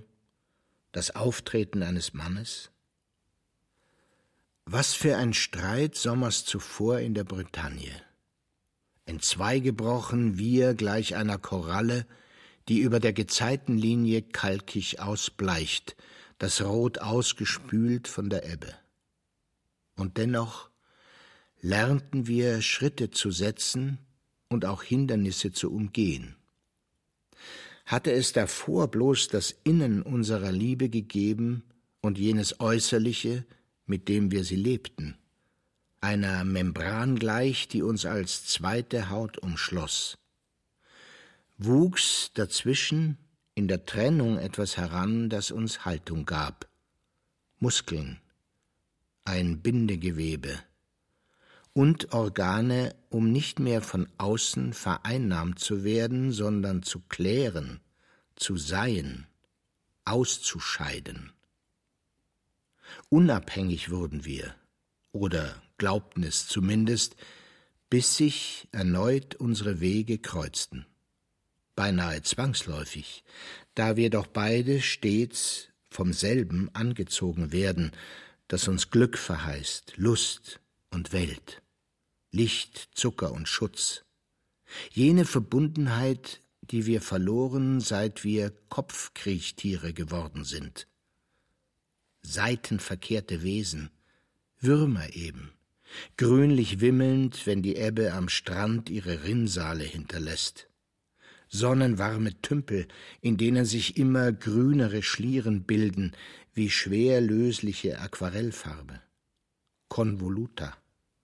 Winzige Plattwürmer, über, unter, aufeinander klebend und einverleibt in diesem Farbstrich. Myriaden von Grünalgen, welche sie nähren, Licht, Zucker und Schutz durch ein symbiontisches Leben. Einem noch ohne jene Gefräßigkeit, die all das Tierische auszeichnet, uns unserer beider Mutwilligkeit, kaum größer als der Abdruck eines feinen Pinsels, haben sie jetzt ihr Vorn und Hinten, rechts und links, ein Netz von Nerven unter der Haut und Augenpunkte, um zweimal am Tag im Schlick die Sonne zu finden. Jede grüne Faser sich des Gezeitenrhythmus der fernen See entsinnend und dennoch völlig gedächtnislos, ganz ohne Gehirn und Erinnerung. Ah, wie überaus gut verstehen wir uns doch gegenseitig zu verletzen, dass diese Urwürmer, sobald wir uns den brackigen Pfützen näherten, vor unserem Schatten verschwanden, wie vom Schlamm verschluckt. All unsere Spaziergänge nützten nichts. All unser Reden von uns selbst, solange unsere Hände sich nicht fanden. Schreien in die Stille hinein, der ins Gesicht geschleuderte Wein von der Hotelzimmerwand rinnend, Scharlach am Kissen, die Vorwürfe äußerlich, der Grund wie immer, wie das einsam Einzelne sich behauptet im gemeinsamen Zusammen. Ein Ort im Leben und ständiges Umherziehen, ihre Heimat im Fremden, unser Paradoxon. Während die Steinreihen und Steinkreise von Karnak jenen Bruch markierten, in dem aus solchen im Meer lebenden Wesen unsere Art von Existenz entstand. Samt all den Ideen des Göttlichen, die uns aus den Flechten und Verwitterungen des Granits anstarren. Der Fluchtpunkt von im Fels versteinerten Fossilen und den Setzungen der Menhire, den Hügel da hinauf zu den Eichen. Kaum auszudenken die Parallaxe zwischen den Haftballen der Schwämme, Blumentieren, Seefedern und uns dann hin und her springend im Kopf. Ich kneife die Augen zu. Dazwischen bist du. Ein wenig hier und ein wenig dort strecken wir uns auf Ellenbogen hoch für einen nassen, blinden Kuss.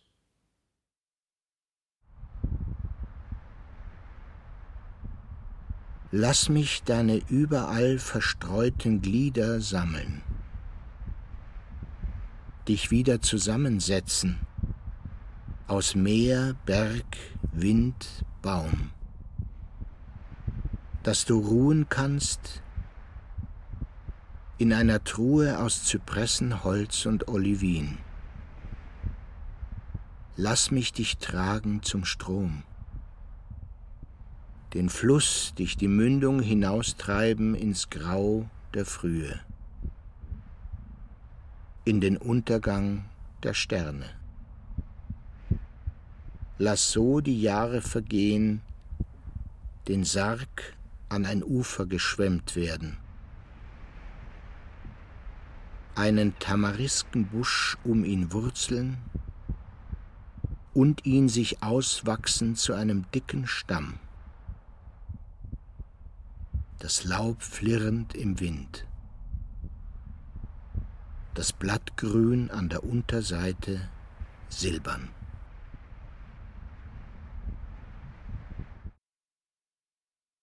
Zuerst lernte ich den Körper an einem kopf- und gliederlosen Torso, den wir gehäutet und mit Formaldehyd besprüht hatten.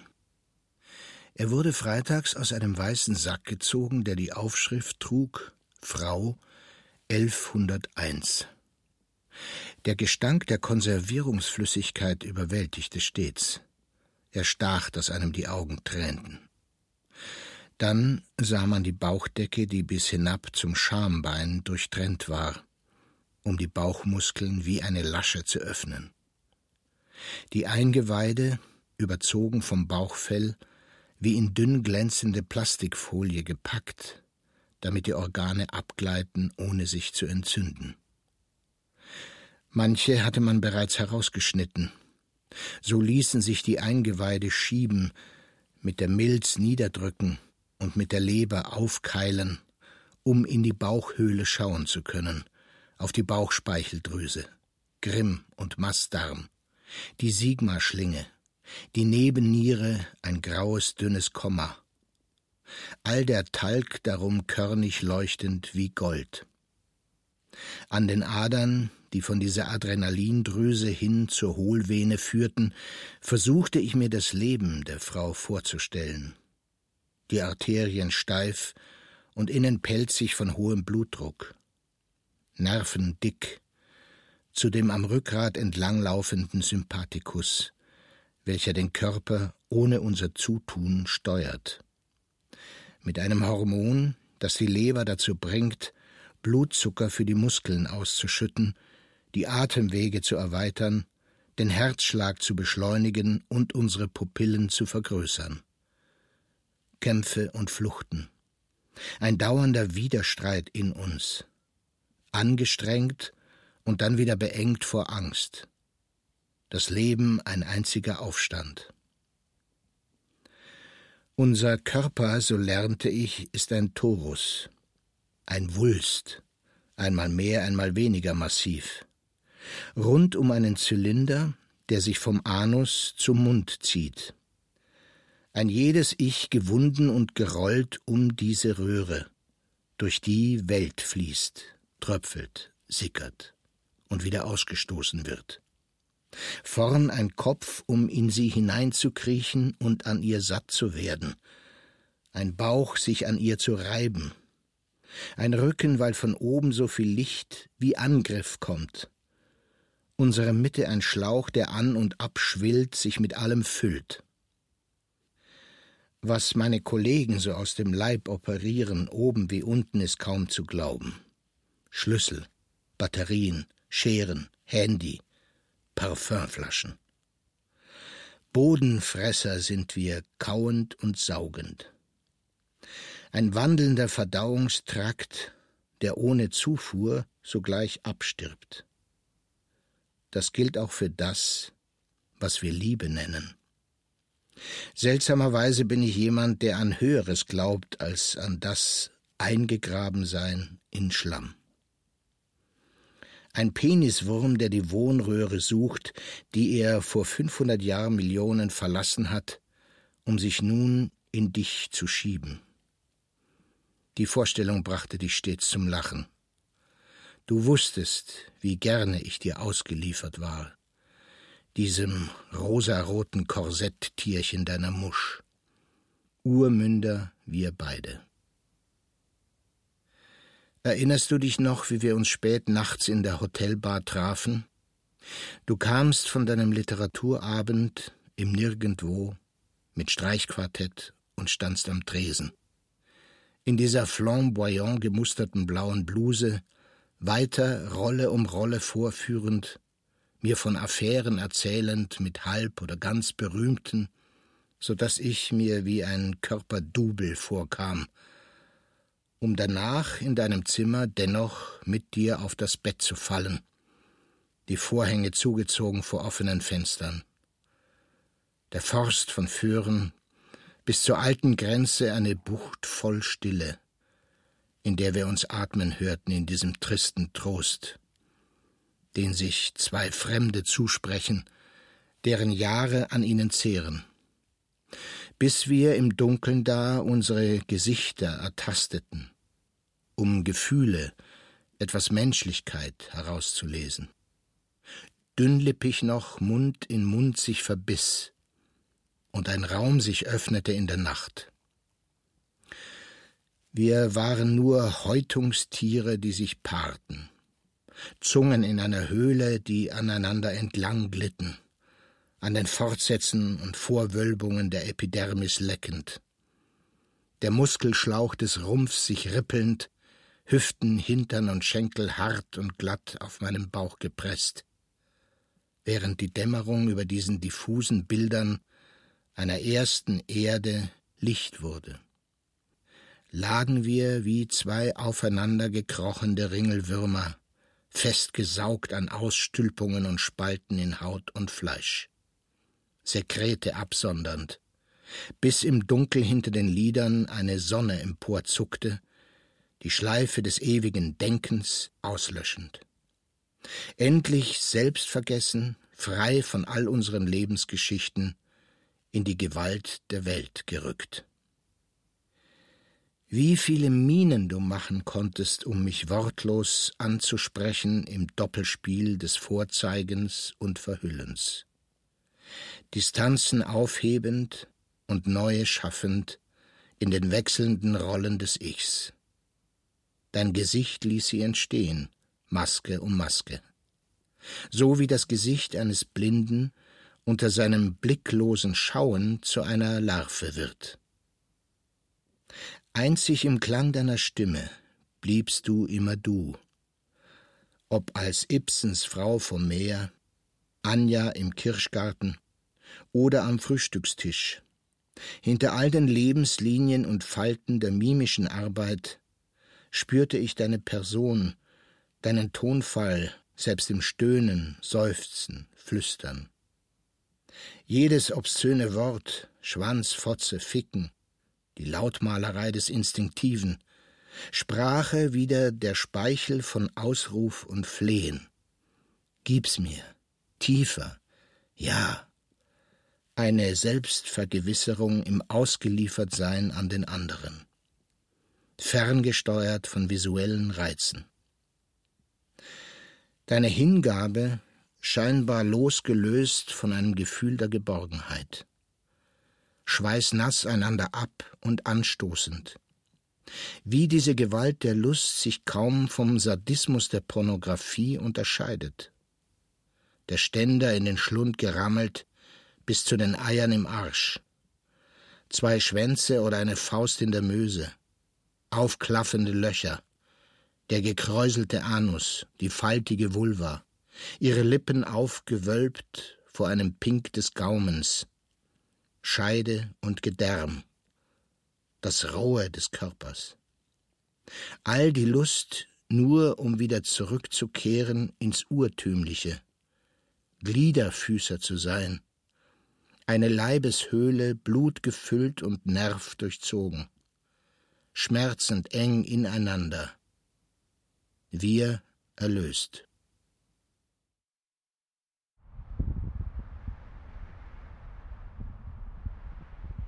Dein in vierzehn Teile zerstückelter Körper.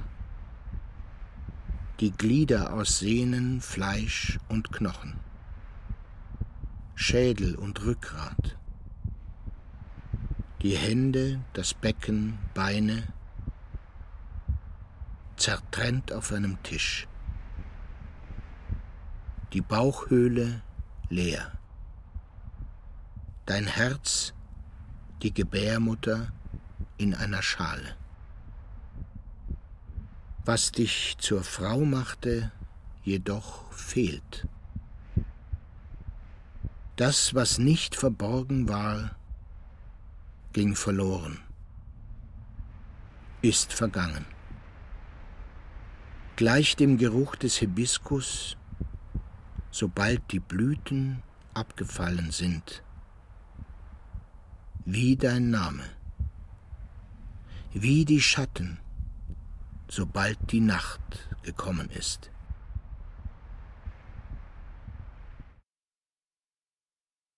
Autopsie. Eine Selbstschau.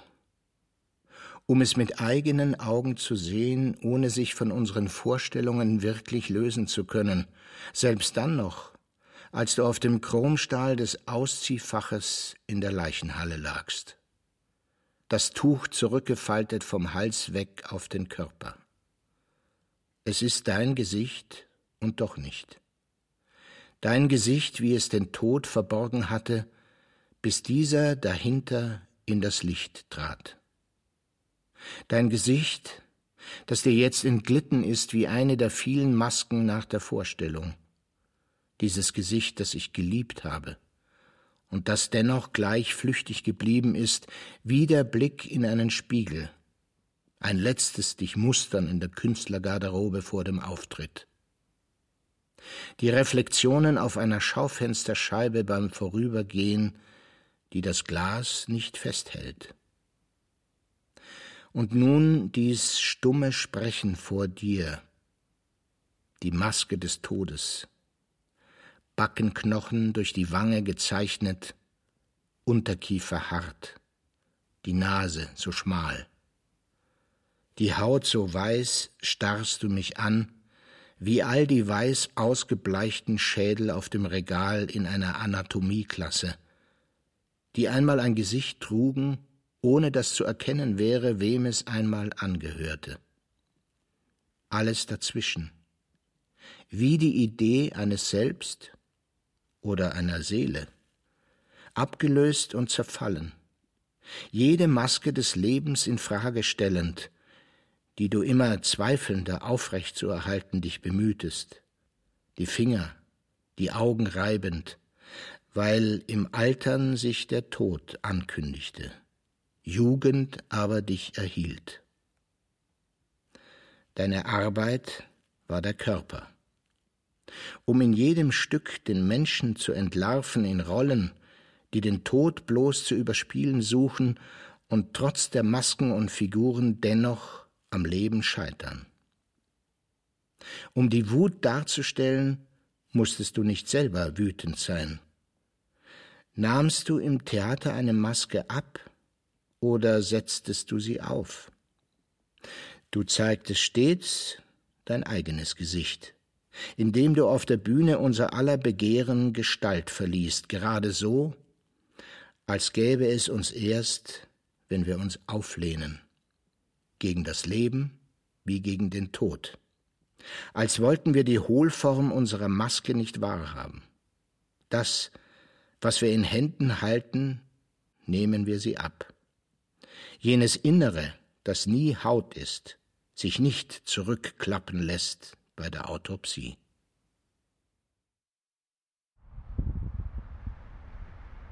Obwohl ich meine Geburt vergessen habe, und mich meines Todes nicht erinnern werde, nehme ich mich wahr. Stetig wie die Sonne, wechselhaft wie der Mond. Ein Tier, das Welt frisst und sie verdaut, das genährt wird von ihr eine Form von Erde, die sich erhoben hat.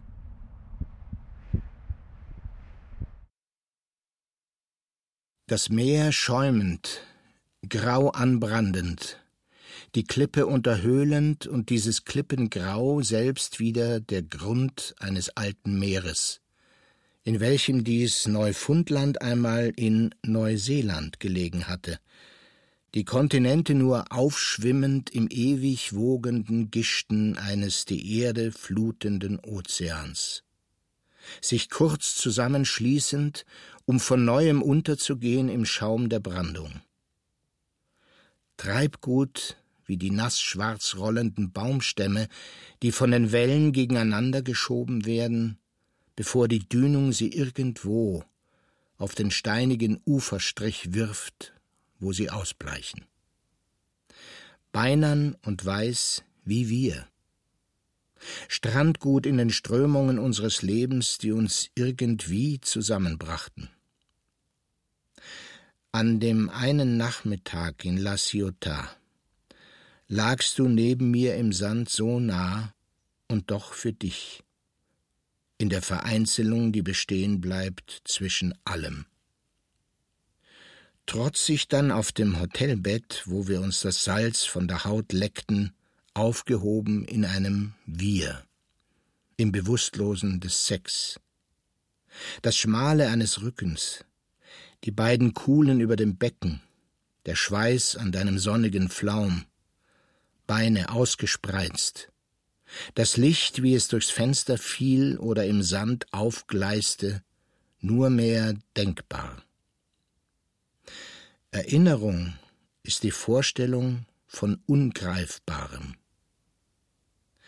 Meine Finger streiften dein Rückgrat entlang zum Steißbein, wirbelzählend. Sie tasteten über deine Schulterblätter ab, deine Wange, die Nase, du bist mir in die Zunge. Dennoch gab es keine Stelle, wo wir einander wirklich berühren hätten können. Knochen auf Knochen. Unterm roten Kratzen deiner Fingernägel gab die Haut zwar nach, das Geschmeidige, Gelenkige des Körpers jedoch wies uns zurück, als kämen wir nie wirklich an uns heran. An das Beinerne, Harte gerade so, als wäre es nicht Teil von uns. Wir und ich, immer nur eine Vorstellung von weichem Fleisch, fließendem Blut, nicht aber auch des Skeletts, das uns trägt, aufrecht erhält für dies eine Leben. Es war ein Angehen gegen den Wind, die Schultern hochgezogen, der Körper schmal vorangelehnt gegen die einstürmenden Böen, das Licht am Rand der Wolken grün schimmernd, stechende Sprüh in der Luft. Wir waren vom Präkambrium ins Kambrium gestarkst, massiv hochgestellte Kalkfelsschichten wie aneinander laminiert. Vereinzelt die Flächenschrift der Spurenfossilen darin. Dahinter erneut scheinbar taubes Gestein bis der uns begleitende Geologe auf einen bröckeligen Grat zeigte. Wir knieten uns hin im Kreis, um nur beim dritten oder vierten Blick und durch den Aufglanz der verwehten Gischt auf dem grauen Fels tiefschwarze Punkte und krumme Beistriche zu sehen, die millimeterlangen Schalen eines Lebens, für welches man bloß Bezeichnungen wie Ladateca oder Aldanella besitzt. Ihre Phosphathüllen das einzige, was blieb von dem, was einmal erste Kopffüßer waren. Winzige Perlboote, Tentakeln daraus hervorschießend, weichteilig wie wir.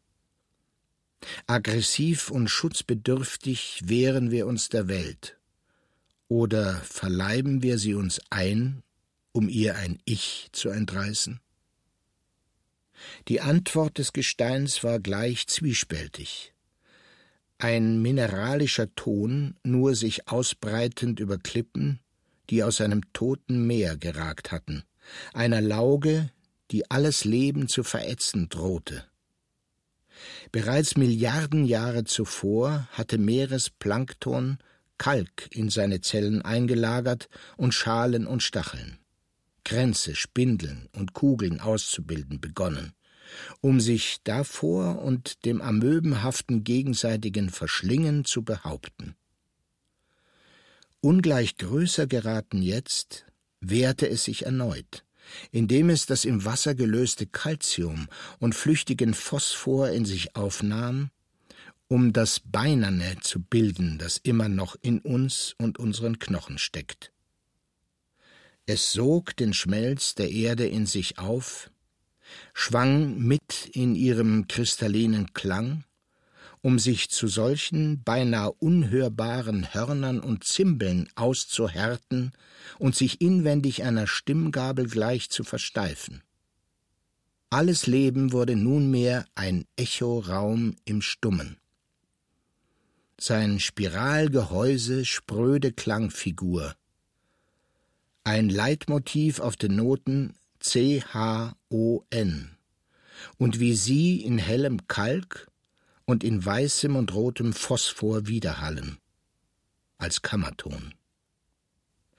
Diese Tonnadeln waren wie Bleistiftspitzen im Gestein abgebrochen, bevor sie neben ersten Muscheln und Seeigeln unser gliederfüßiges, gezähntes und klauenartiges Getier skizzieren konnten. Der Graphit, mit dem ich die Form deiner Backenknochen nachziehe, den Schädel, der sichtbar wird, sobald wir mit dem Tod auch das Gesicht verlieren, als gäbe es ein wahres Antlitz unter all den Grimassen. Scharfe Züge und eine Mimik jenseits aller Mienen. Anwesenheit in Abwesenheit auch wenn da bloß Augen, Mund und Nasenhöhlen sind, das Ich irgendwo in der Fontanelle der Schädelknochen.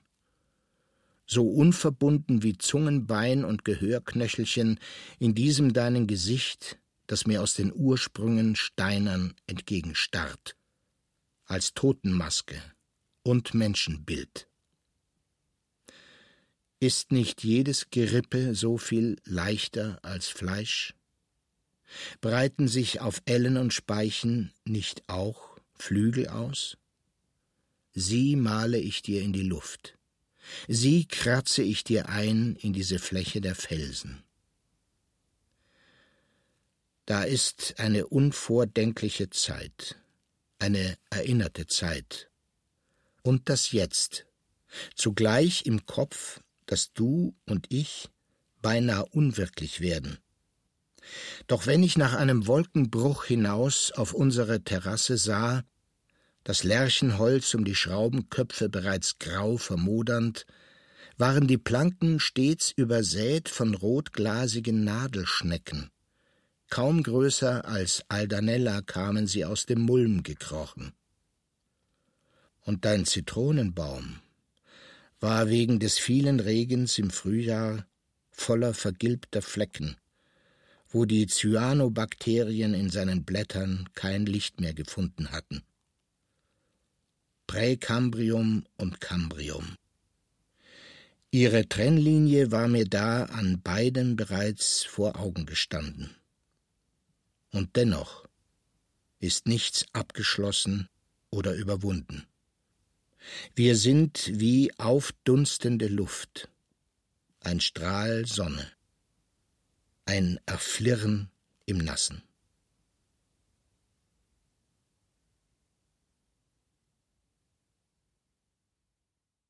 Raul Schrott Erste Erde-Epos Autopsie 1 Mit Patrick Güldenberg und Felix von Manteuffel Ton und Technik Josul Teegarten, Gerhard Wichow, Susanne Herzig Regieassistenz Stefanie Ramp.